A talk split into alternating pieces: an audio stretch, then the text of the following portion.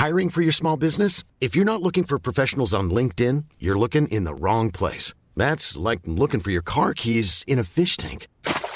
LinkedIn helps you hire professionals you can't find anywhere else, even those who aren't actively searching for a new job but might be open to the perfect role. In a given month, over 70% of LinkedIn users don't even visit other leading job sites. So start looking in the right place. With LinkedIn, you can hire professionals like a professional. Post your free job on linkedin.com slash people today.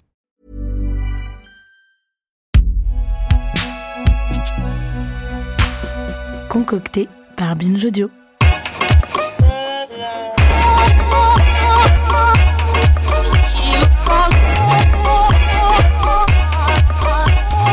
Bonjour Okaya. Bonjour Grace. Bienvenue dans ce nouvel épisode de Kif Taras, le podcast qui saute à pieds joints dans les questions raciales. Et aujourd'hui, on est en crossover avec Programme B.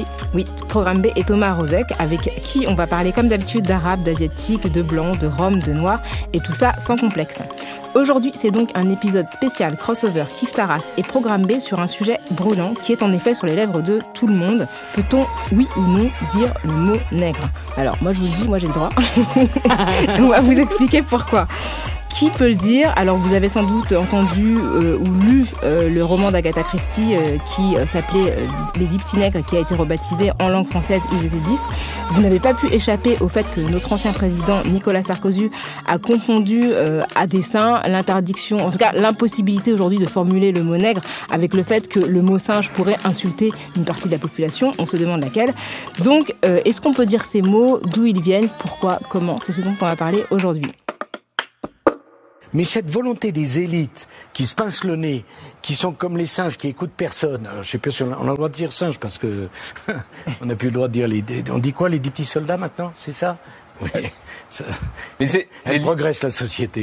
Vous, vous- oui, le livre. vous, vous parlez Agatha Christie, Oui, d'accord. oui, oui, on n'a plus le droit là maintenant. On a peut-être le droit de dire singe sans insulter personne.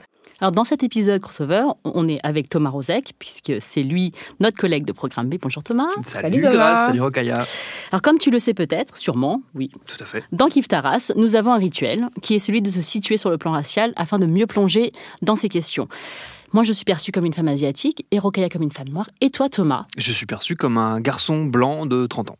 Ah, tu dis garçon, Ouais, grand garçon. un grand garçon, un homme blanc, si vous préférez. J'ai du mal à m'imaginer comme un homme encore. C'est triste. Oh, c'est- c'est triste. c'est beau la je suis- jeunesse. Alors que, je suis père, alors que je suis père de famille. quoi. Il y a grand garçon et petit garçon Voilà, dans la famille ça. de Thomas. Ok. Pour commencer, j'aurais bien aimé qu'on remonte le fil de la polémique avant la polémique. Parce qu'en fait, la sortie de Sarkozy, dont on a tant parlé, elle démarre en réalité avec la décision de l'arrière-petit-fils d'Agatha Christie de renommer et de remanier la traduction d'un de ses romans, qui désormais s'appelle en français Ils étaient d'histoire. Okayat avait notamment euh, écrit un, long papier sur Slate qui revenait sur toute cette histoire. Je ne sais pas si on peut euh, expliquer un peu quel est le contexte et, pourquoi c'était important que ça intervienne enfin. Alors, ce qu'il faut savoir, c'est que le titre euh, a été publié sous la plume d'Agatha Christie en 1938 sous ce nom-là euh, en, langue anglaise, mais que dès sa parution euh, sur le marché américain en 1940, Agatha Christie a accepté que le titre soit renommé en l'expurgeant en fait de ce terme raciste. Du coup, de son vivant, Agatha Christie a accepté ça dans différentes versions internationales, à savoir en italien, en allemand. Le titre est paru sans que jamais ce mot n'apparaisse. Et même en, fait, René Clair, qui est un réalisateur français qui travaille pour les studios hollywoodiens, a fait une adaptation de ce film assez tôt en fait et euh, l'a adapté, euh, l'a adapté sous le titre de Dix petits Indiens. Et même, ce qui est intéressant, c'est que du coup, la France était un des très très rares pays au monde qui résistait en nommant euh, ce roman Dix petits nègres. Mais en réalité, même au théâtre en France, il y a une pièce qui est sortie en 2003 euh, qui s'appelait Devinez qui, et c'est une pièce qui a eu énormément de succès, qui a été nommée au Molière. Donc à l'époque, il n'y avait absolument pas eu de polémique sur le fait que le nom allait, allait, allait changer. Donc c'est étonnant de voir que malgré l'acceptation d'Agatha Christie, malgré le fait que différentes productions euh, faites par des Français aient adopté un autre nom, eh bien aujourd'hui en France, on a vu des gens s'accrocher euh, comme, euh, comme si leur vie en dépendait à ce, à ce terme. D'autant que ça vient directement, c'est pas une décision d'un éditeur qui tomberait, ça vient directement de la famille des ayants droit d'Agatha Christie qui porte et assume, affirme complètement que c'est une vraie décision et que c'était important de le faire et que la France est effectivement le, dernier pays, un des derniers pays à, se maintenir euh, là-dessus. Et est-ce que c'est parce qu'on a aussi euh, une forme d'impensé autour de ce mot euh, en français? Toi, tu remontes un peu l'histoire de ce mot qu'on connaît en fait assez mal, même si on l'a tous déjà entendu. Alors oui, c'est un mot qui est né pour désigner des populations minoritaire, minoré. C'est-à-dire que le, ce terme-là, c'est un terme qui est d'essence esclavagiste et coloniale. Et dans la langue française, depuis très très longtemps, ça a toujours été un mot qui visait à inférioriser les populations noires et en fait à associer leur statut à celui de l'esclavage et donc à un statut inférieur par rapport aux populations blanches. Donc c'est pas comme dans d'autres langues latines où c'est synonyme de noir. En français, ce terme-là est vraiment un terme offensant et raciste. Et effectivement, on a entendu euh, beaucoup de gens invoquer des poètes euh, comme euh, Aimé Césaire, Léopold Sédar Senghor et euh, Léon Gontran Damas, qui sont les créateurs du courant littéraire de la négritude, même si des femmes les ont précédés, je pense aux sœurs Nardal notamment. Mais eux, en fait, ils ont procédé à ce qu'on appelle le retournement du stigmate en adoptant un terme injurieux pour l'expurger en fait de son caractère raciste et en faire quelque chose qui est un objet de fierté. Mais ça, c'est un processus que seules les minorités sont autorisées à faire. Et l'impression que m'a donné toute cette, tout ce débat où des gens vraiment avaient des mots en disant que c'était scandaleux que ce terme soit changé, alors même que euh, l'homme qui en a pris la décision est l'héritier d'Agatha Christie, son arrière-petit-fils, ça montre pour moi une forme de conservatisme. Et c'est pas un conservatisme qui est lié à une attention littéraire particulière, parce qu'en réalité, euh, la comptine dont est issu le titre, euh, c'est pas une comptine qui a été écrite par Agatha Christie, c'est une comptine du temps des colonies qu'elle a intégrée à son, à son roman. Mais le fait qu'on en change le titre ne change absolument rien à l'intrigue. Et au contraire, le, titre qui a été choisi en anglais, qui est And Then There Were Known, et donc à la fin il n'y en avait plus. Il n'y avait plus c'est un titre qui est tiré du roman, c'est la dernière phrase. Donc c'est beaucoup plus adapté, je trouve, même pour un roman policier. Donc même sur le plan littéraire, il n'y a pas vraiment de justification. Mm. Est-ce que je peux citer euh, le texte de Rokaya que tu as écrit dans Slate, que j'ai trouvé très bien? Et tu dis, euh, c'est un, un article du 1er septembre 2020, Dès lors que l'on connaît le caractère raciste d'un mot, si l'on sait qu'il blesse et humilie une partie de la population, pour quelles raisons rationnelles s'obstiner à l'employer? Quelle privation ressentent les personnes qui s'accrochent à ce mot au point de déployer une argumentation si prolixe pour en défendre l'usage? Donc je pense que là, en deux phrases, tu as résumé euh, l'absurdité de cette situation où euh, on, parle, on parle quand même de la langue française dont on défend la richesse, où on dit que c'est magnifique cette langue, etc. Et là, on est en train de s'accrocher à un mot historiquement très chargé, très offensif, porteur de, d'humiliation, etc. Et on veut pas, on veut pas lâcher. on veut pas trouver de synonyme, on, va on veut, enfin, même pas de synonyme de d'actualiser en fait à, à ce qu'est notre société aujourd'hui en France. Mais du coup, on peut répondre parce que c'est vrai que moi, ce qui me, ce qui me fascine, c'est l'énergie que déploient ces gens pour dire que c'est extrêmement important que ce roman porte ce titre. Et je pense que ce que ça leur enlève, c'est un statut.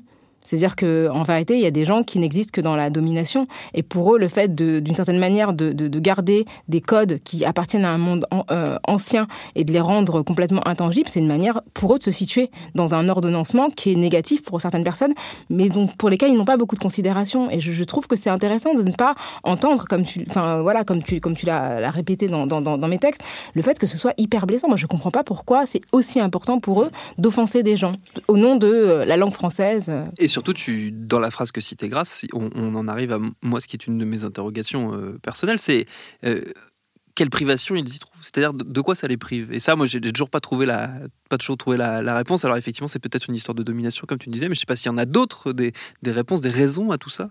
Bah, ça veut dire que, en fait, je pense que ça les oblige à se penser, euh, à se situer sur le plan racial. C'est-à-dire qu'à partir du moment où on leur dit, quand tu dis tel terme, tu te situes comme personne blanche et tu offenses des gens qui ne sont pas blancs, ils sont obligés de se positionner et de se rendre compte que leur statut ne leur autorise pas tout et de tenir compte des autres. Je pense que quand on appartient euh, à un groupe qui est extrêmement privilégié et qu'on n'a jamais vraiment eu à, tenir compte des autres pour avancer dans la vie, c'est très dur en fait, passé un certain âge, de reconnaître que on ne peut pas faire certaines choses sans qu'il y ait une réponse et une conséquence sociale.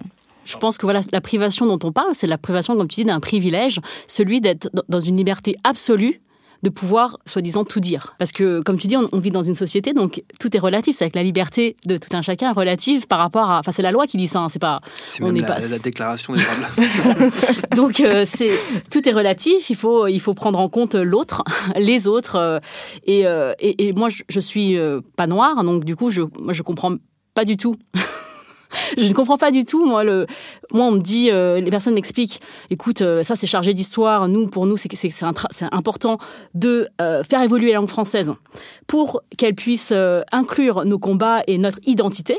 Je ne vois pas où est le problème de. Moi, j'ai aucun droit inaliénable de dire ce mot. je veux dire, je, je vois pas en fait en quoi ça peut traverser l'esprit des gens. Et du coup, ça, ça me rappelle aussi le combat d'autres personnes qui sont minorées et qui ont subi euh, donc à la fois euh, une domination donc politique, colonisation et du coup cette cette, cette euh, domination, elle se, elle s'inscrit dans le langage. Et donc, il y a des mots qui décrivent les personnes minorées non noires, euh, comme moi je pense pour les asiatiques à ching chong, euh, qui a été en, anglais euh, c'est chink et, et gook. Donc c'est ces deux mots. Ching c'est un mot on pense qu'il a été, descend de la dynastie des Qing, donc euh, une grande dynastie euh, chinoise. Euh, et Gouk, il paraît que ça ça vient de, de, la guerre de Corée, euh, où euh, en coréen on dit migouk pour euh, les, enfin, les États-Unis, ça se dit migouk, et donc en fait ce serait le mot que les soldats ont retenu, que les autres disaient d'eux. Tu vois, c'est quelque chose comme ça. C'est en plus un, un mélange en plus de deux pays ouais, ouais, qui n'ont rien à voir. Quoi. Et donc il y a eu un travail là-dessus, mais je pense aussi peut-être en français à bico, ce mot offensant, dont on dit encore que c'est convenable. on l'a vu encore pendant, le confinement. pendant, le confinement. Voilà, cette, ces, ces, ces, policiers, ces détenteurs de autorités publiques qui ont dit, euh, je sais plus la phrase exactement, que c'est par rapport à la nage. C'est ouais, ils savent pas nager. En fait. Quand un, un, homme était, euh, était à l'île Saint-Denis, il était. Euh, oui. non, voilà. Et en fait, en gros, ils l'ont qualifié comme ça pour dire, ouais, ça sait pas nager, ce genre de personne, entre guillemets. C'est pas nager, comme ça, nage pas. C'est cool. Et, donc, et, et ça, c'est dans toutes les luttes. C'est-à-dire que dans le sexisme, il y a des mots qu'on se réapproprie. Dans l'homophobie aussi, il y a des. D'ailleurs, il y a un... un très bon épisode de Camille sur le thème. Voilà. C'était le premier épisode, ah. il me semble, de, de, Camille, effectivement. Et donc voilà. Notre et, podcast de Beach Audio. et, le, et, le langage reste un domaine euh, où la résistance, euh, enfin le frein au progrès social est fort, euh, comme d'autres espaces qui sont soi-disant publics et dont on, voilà, on, on, on essaye de, de, ensemble de redéfinir ce que c'est que le public. Moi, une question que je me, que je me pose, et tu as commencé à ouvrir un peu le, le, ce thème-là, euh, grâce, c'est euh, comment est-ce qu'en tant, en tant qu'allié, en tant que non concerné, enfin, typiquement moi qui suis euh, un garçon blanc, on peut soutenir et apporter son soutien dans ce, ce, genre de combat, ce genre de lutte? À part en n'employant pas tout simplement ce terme bah, Je pense que de se penser politiquement euh, et l'énoncer comme tu viens de le faire, c'est déjà important. C'est-à-dire, euh, quand on parle, se dire d'où l'on parle. Et euh, moi, quand j'entends des gens dire on ne peut plus rien dire, qui est ce on? C'est-à-dire euh, qui a eu tous les droits depuis euh, tous les temps, depuis, de, depuis enfin, un certain nombre euh, d'années dans l'histoire. Voilà, c'est ça. Pendant, depuis un, voilà, des temps quasi immémoriaux dans l'histoire. Donc, c'est-à-dire que ne pas se poser dans une espèce de masse indéfinie, mais se situer politiquement et penser en fait aux conséquences de nos actes, de nos propos par rapport à d'autres populations qui sont moins avantagées et moins favorisées. Je crois que ça déjà c'est important parce que je, je constate quand même que la résistance, elle était extrêmement forte de la part de personnes qui étaient des intellectuels, bourgeois euh, blancs, qui, euh, je pense, dans leur vie quotidienne, n'étaient jamais confrontés à des personnes qui euh, pouvaient leur répondre avec un statut équivalent. Donc je pense que ça, tout ça, c'est déjà, déjà une question. Moi, je pense qu'il y a aussi une autre chose dont j'apprécierais l'existence si j'étais dans une conversation où on me dirait euh, la liberté d'expression, elle est en danger. J'aimerais qu'on resitue le débat. C'est-à-dire que c'est pas un problème de liberté d'expression. Là, on a quand même un ancien président de la République française qui était euh, invité dans une émission plutôt regardée par beaucoup de personnes en France, qui s'est exprimé. Donc il n'y a pas à aucun moment il y a une restriction de liberté pour cette personne. Là, pour le coup, il n'a pas été contredit. Non. non. en plus.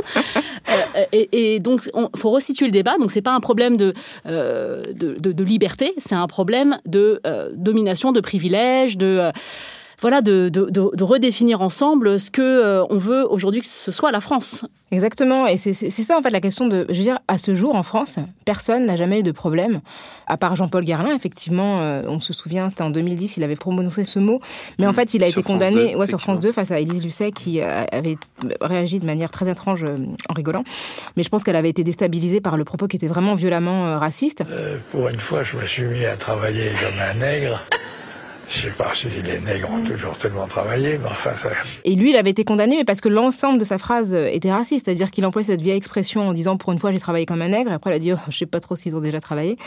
Et euh, ça, quand on connaît, quand on connaît l'histoire de France, on a envie de se dire, enfin, bah, t'es pas au courant en fait de ces quatre siècles le où ils ont travaillé gratuitement. Si, certainement, il était au courant. C'est ça. Bah, D'autant plus qu'il me semble qu'il avait été condamné pour avoir fait travailler des sans-papiers à Mayotte bah, pour fabriquer ses parfums. Donc, il est très au courant de la situation catastrophique des personnes noires euh, dans le dans le monde, enfin, du, du travail.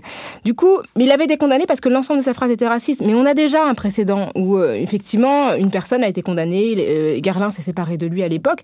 Mais globalement, les propos racistes ne sont pas très coûteux socialement en France. Il est très rare que des gens euh, soient mis au banc de la société euh, pour. Euh, on pense par exemple à, à, cet homme Emmanuel de Chypre qui avait tenu des propos racistes pendant le confinement, alors que des, des personnes chinoises commémorer en fait leur mort en public et il avait dit en off ils enterrent des Pokémon.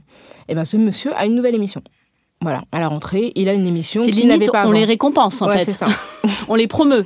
Voilà, et on a voilà un, un délinquant multirécidiviste qui est sur CNews. Euh, voilà, de manière régulière. Donc les conséquences sont très très faibles.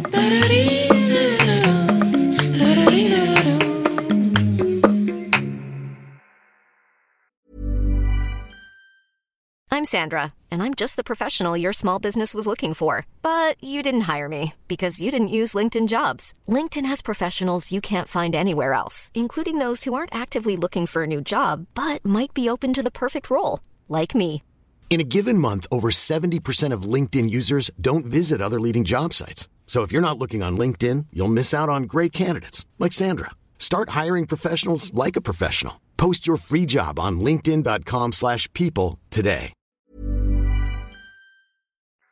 Il y a une question que je me pose également, et tu l'as évoqué tout à l'heure, c'est pourquoi est-ce qu'on continue de se réfugier derrière euh, des figures comme celle d'Aimé Césaire, euh, par exemple, pour justement se, défendre de, toute idée raciste en employant ce, ce, genre de terme? On a vu d'ailleurs Sarkozy le faire euh, lui-même régulièrement. Pourquoi est-ce qu'on continue encore de se servir de ça comme parabole alors qu'on sait que c'est c'est un travestissement de, leur pensée réelle bah, Je pense que c'est la stratégie de la minoire. C'est-à-dire que là, on la, transpose euh, au champ euh, littéraire, euh, mais c'est ça. Et en fait, c'est vraiment de les invoquer avec une grande inculture parce que euh, la question de la négritude, c'est vraiment euh, d'utiliser ce terme-là, qui est reconnu comme raciste, pour en faire quelque chose de noble et de, de, nature, en fait, à ce que les gens qui insultent les personnes noires euh, voient leur pouvoir de nuisance complètement éradiqué par cette réappropriation. Et c'est ce que fait, par exemple, le mouvement queer en adoptant un mot qui, initialement, était un mot homophobe, qui était un mot extrêmement violent.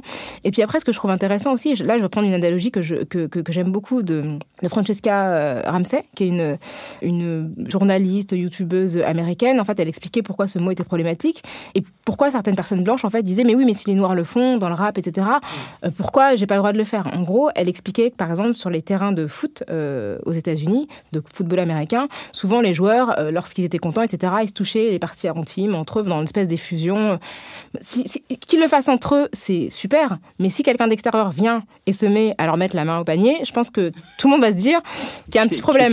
Voilà. Donc là, il y a une connivence en fait d'un groupe euh, qui euh, opère sur son propre corps en fait des pratiques qui socialement seraient pas inacceptables en dehors de ce contexte très précis. Et je pense que quand on a fait cette analogie-là, on comprend bien pour quelle raison une personne n'a pas vocation à venir. Bah, c'est comme quand des femmes se rapproprient le terme en anglais de bitch. Si un mec vient traiter une femme de salope, enfin, on voit bien qu'il y a un problème. C'est pas possible de le faire en fait s'il n'est pas partie prenante de ce groupe. Il y a vraiment une relation de proximité qui est importante dans, cette, dans cette, enfin, dans ce mot.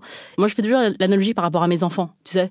C'est que si moi, si je dis de mon, mon fils, putain, c'est pas possible là, ça va pas du tout, mais il est vraiment chiant. Ouais. Ça passe.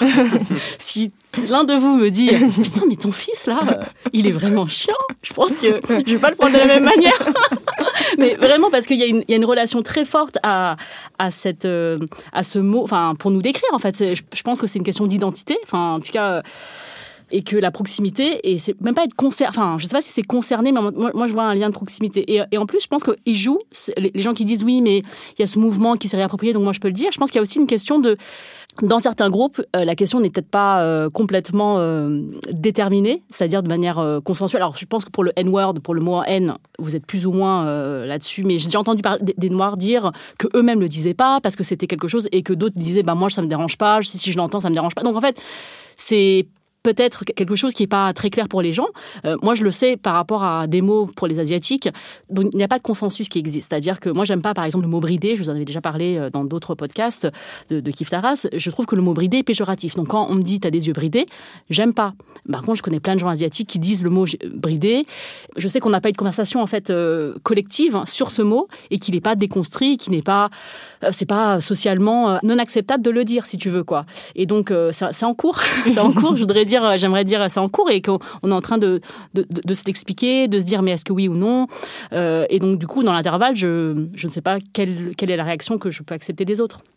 Ce qui est fou, c'est que, et on en, discutait en préparant, euh, en préparant cette émission ensemble, notamment avec toi, Grace, c'était, c'est le nombre de, de mots qui participent de cette violence symbolique, parfois de manière totalement, quasiment invisible. C'est-à-dire quand on ne le sait pas, on ne s'en rend même pas compte. C'est-à-dire qu'il y en a, il y en a énormément en fait dans la mm, langue française. Il y a vraiment un, la domination se ressent dans le langage, que le langage est un reflète notre société, reflète nos rapports. Et par rapport à l'Asie spécifiquement, il y a pour moi tout un vocabulaire qui va encore être connoté de manière négative. Donc, par exemple, donc je parlais du mot bridé pour définir des yeux, alors que euh, la bride, c'est quand même une limitation. Donc, euh, moi, je vois très très bien, donc je vois pas du tout en quoi mes yeux seraient bridés. Euh, le sens premier du mot. ensuite, il y a cette expression qu'on dit souvent parler chinois, comme si c'était une manière d'entourlouper des gens. Donc, moi, je parle chinois. D'être incompréhensible aussi. voilà, de.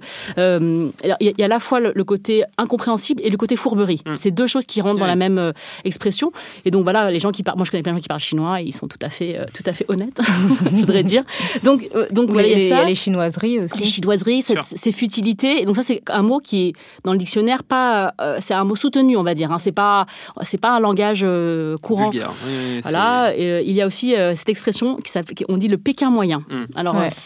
C'est une vieille expression aussi. c'est une vieille expression aussi.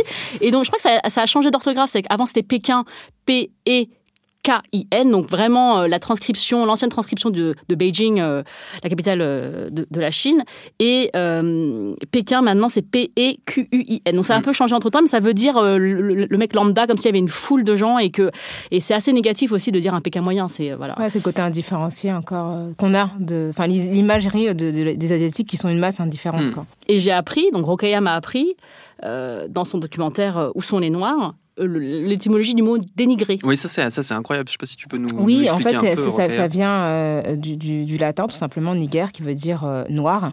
Et en fait, dénigrer étymologiquement, ça veut dire rendre noir. Donc ça veut dire qu'on considère que quelque chose qui est rendu noir est déprécié.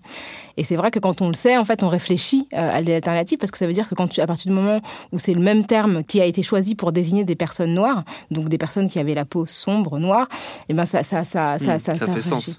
Mais il y a un autre, une autre chose que j'ai apprise aussi en en étant adulte, c'est le, terme de rire jaune.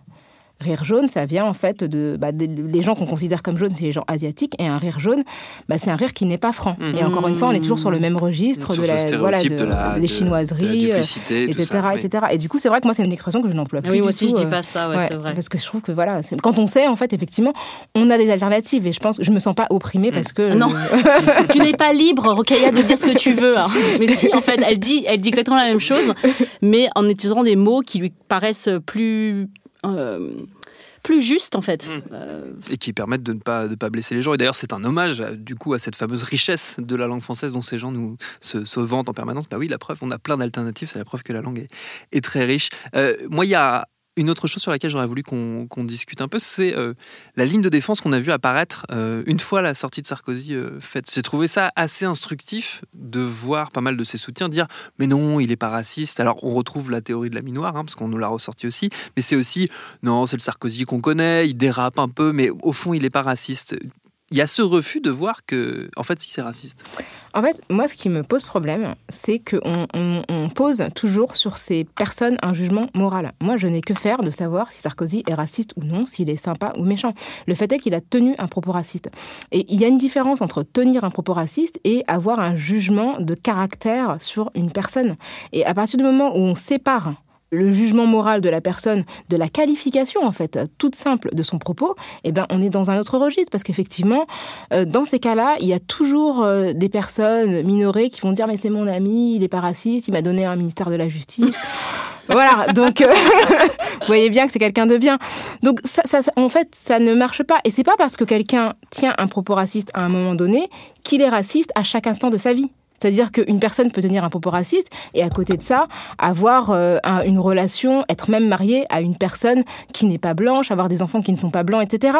Mais le fait est que ce propos, euh, en tant que tel, il est... Euh, l'association d'esprit qu'a fait Nicolas Sarkozy de manière automatique entre singe et l'interdiction de prononcer le mot nègre, pour moi, c'est déjà son inconscient a été exposé mmh. de manière très très visible. Et moi, je reviens sur le fait qu'on appelle toujours ça des dérapages ou des bavures. S'agissant de Monsieur Nicolas Sarkozy, je pense qu'on peut dire que c'est répétitif, c'est-à-dire que évidemment, il n'a pas été euh, raciste à chaque moment de sa vie, mais il y a des moments notables de sa vie où il a été raciste. Et donc ça, ça a été, euh, enfin dernièrement, ça a été, c'est un exemple. On peut aussi citer le discours qu'on appelle le discours de Dakar, mm. où il a dit que l'homme africain ne serait pas entré dans l'histoire. Mm. On peut, suffisamment entré dans l'histoire. Suffisamment, pardon. Et que, ouais, qu'il vit au rythme des saisons.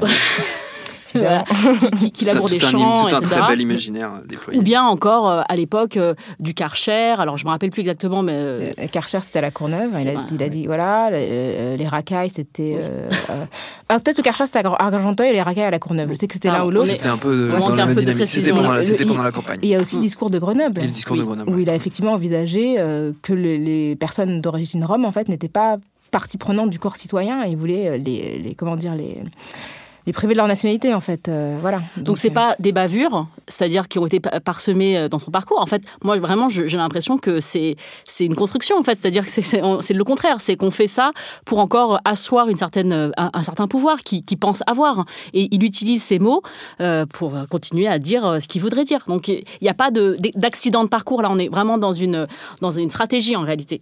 Et, ce, que, je trouve moi ce que, je trouve dérangeant, c'est que c'est systématique en fait avec les figures présidentielles. c'est comme Jacques Chirac avec le bruit et l'odeur, il a tenu un propos raciste et après tout le monde, bah, récemment, Alain Juppé, dans C'est à vous, a dit euh, que c'était pas raciste, qu'il avait raison, que c'était factuel. Donc les, figures présidentielles, dès lors qu'elles sortent de l'exercice du pouvoir, en fait, elles sont euh, sanctifiées. Et Nicolas Sarkozy, je veux dire, la question raciale a été au cœur de son programme.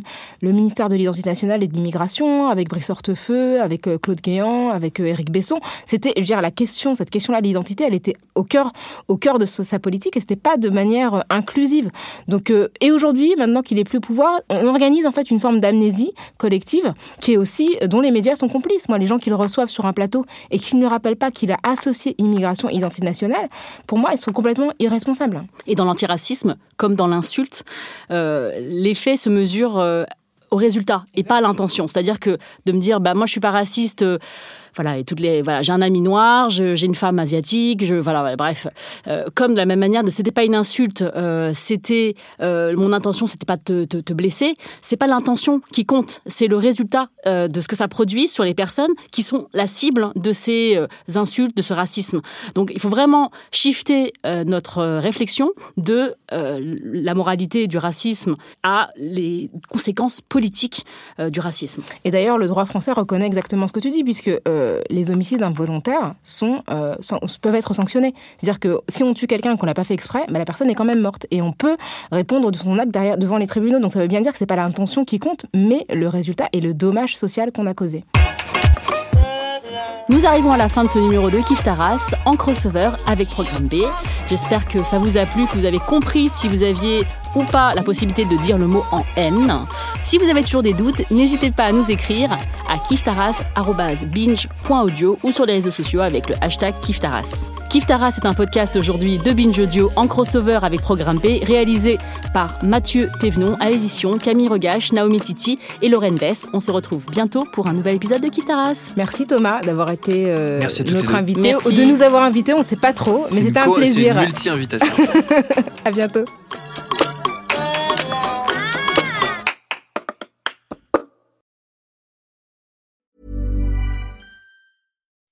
When you make decisions for your company, you look for the no-brainers. If you have a lot of mailing to do, stamps.com is the ultimate no-brainer. Use the stamps.com mobile app to mail everything you need to keep your business running with up to 89% off USPS and UPS. Make the same no-brainer decision as over 1 million other businesses with stamps.com. Use code PROGRAM for a special offer. That's stamps.com, code PROGRAM.